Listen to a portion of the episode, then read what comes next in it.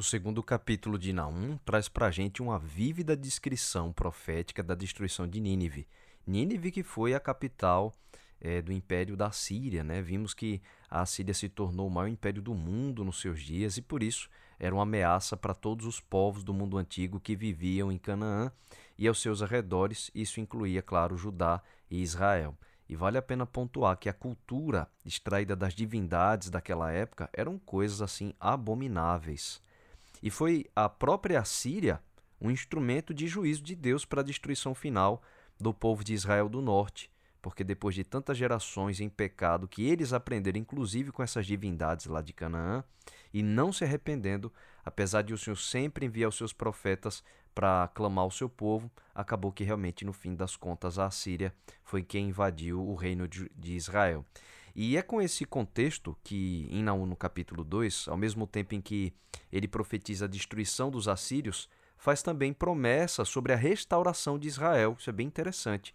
O Senhor faz soar aqui a trombeta né, para que Nínive se prepare para uma batalha, pois os juízos do Senhor estão por vir. E é assim que no verso 1 a gente encontra essa declaração.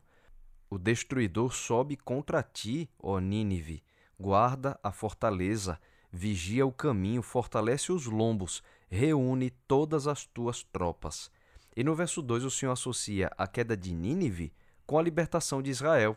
O Senhor restaurará o esplendor de Jacó, restaurará o esplendor de Israel, embora os saqueadores tenham devastado e destruído as suas videiras. Segundo a nova versão internacional, esse é o verso 2. A partir daí, a gente vê uma série de descrições de imagens de guerra com carros, cavaleiros, exércitos e destruições.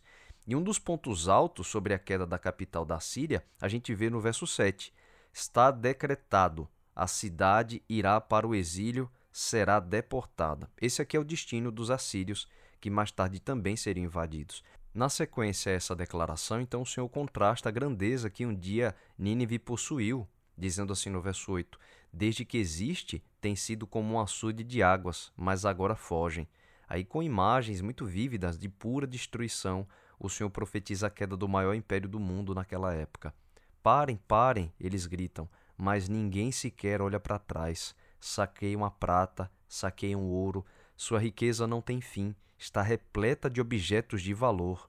Há devastação, destruição, desolação, os corações se derretem, os joelhos vacilam, todos os corpos tremem e o rosto de todos empalidece. É muito forte a descrição, é muito poética também, mas dá para ver que, sem dúvidas, o Senhor queria que a descrição de tantas devastações levasse os ninivitas assírios a se arrependerem do mal que eles praticavam, assim como se arrependeu a geração nos dias de, de Jonas, mas historicamente a gente sabe que isso não aconteceu. A cidade de Nínive de fato foi destruída, e isso atesta a realidade de que eles nunca se arrependeram das suas iniquidades.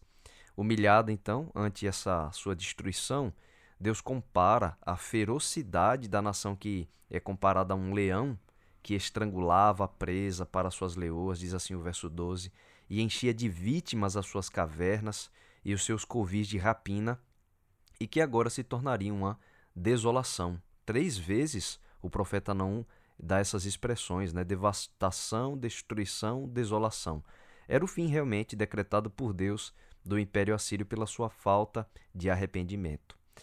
E o Deus que tem domínio sobre a história do mundo, que se levantou contra a iniquidade da nação mais poderosa do mundo nos seus dias, usando um profeta, um homem simples como Naum, e agora quem poderia ir contra ele?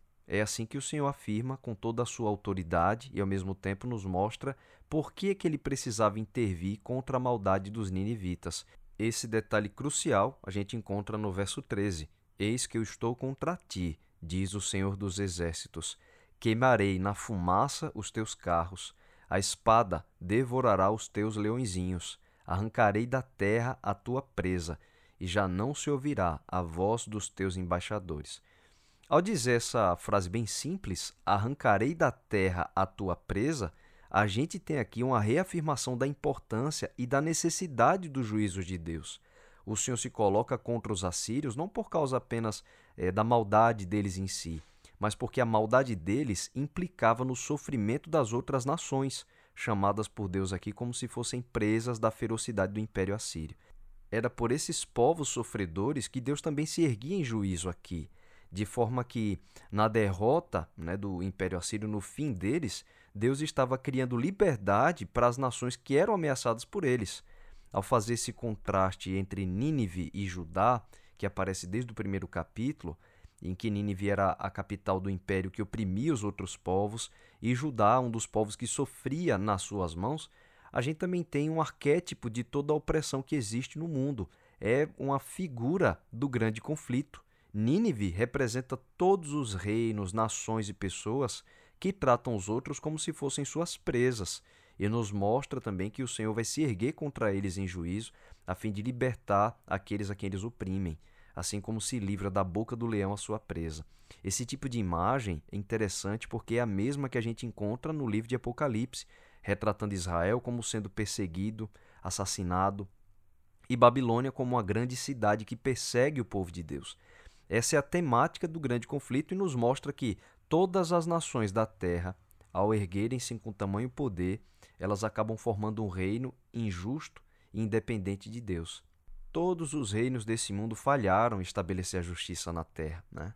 Eles se tornaram reinos opressores, maltratando e matando pessoas inocentes. A história da, da humanidade é repleta desses contos. E contra todos os impérios desse mundo, o Senhor prometeu que ele vai se erguer a fim de livrar o seu povo. Seu povo arrependido, não apenas israelitas de sangue, mas qualquer pessoa que o aceite como Senhor. Da mesma forma como se livra da boca do leão a sua presa que está prestes a ser morta. Essa é a linguagem usada por Deus.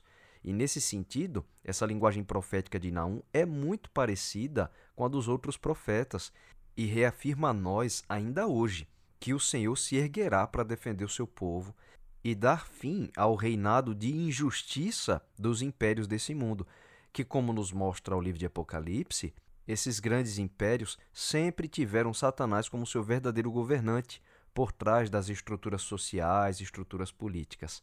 Bom, como disse o apóstolo Pedro, relatando ali em 2 Pedro 3 a vinda do Senhor em juízo para o mundo todo, Pedro diz assim: Nós, porém, segundo a sua promessa, esperamos novos céus e nova terra nos quais habita a justiça. 2 Pedro 3, verso 13.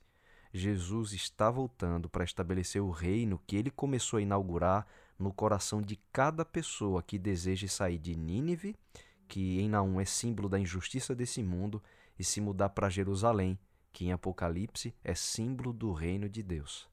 Naum 2 é mais um dos apelos da palavra de Deus. Dá, traz conforto para as pessoas que sofrem nesse mundo e, ao mesmo tempo, chama o iníquo, o impenitente, a entender que o reino de Deus está vindo e ele se levantará contra toda a injustiça e opressão desse mundo, da mesma forma como Deus se ergueu contra a impiedade do Império Assírio por meio dos ninivitas na época de Naum.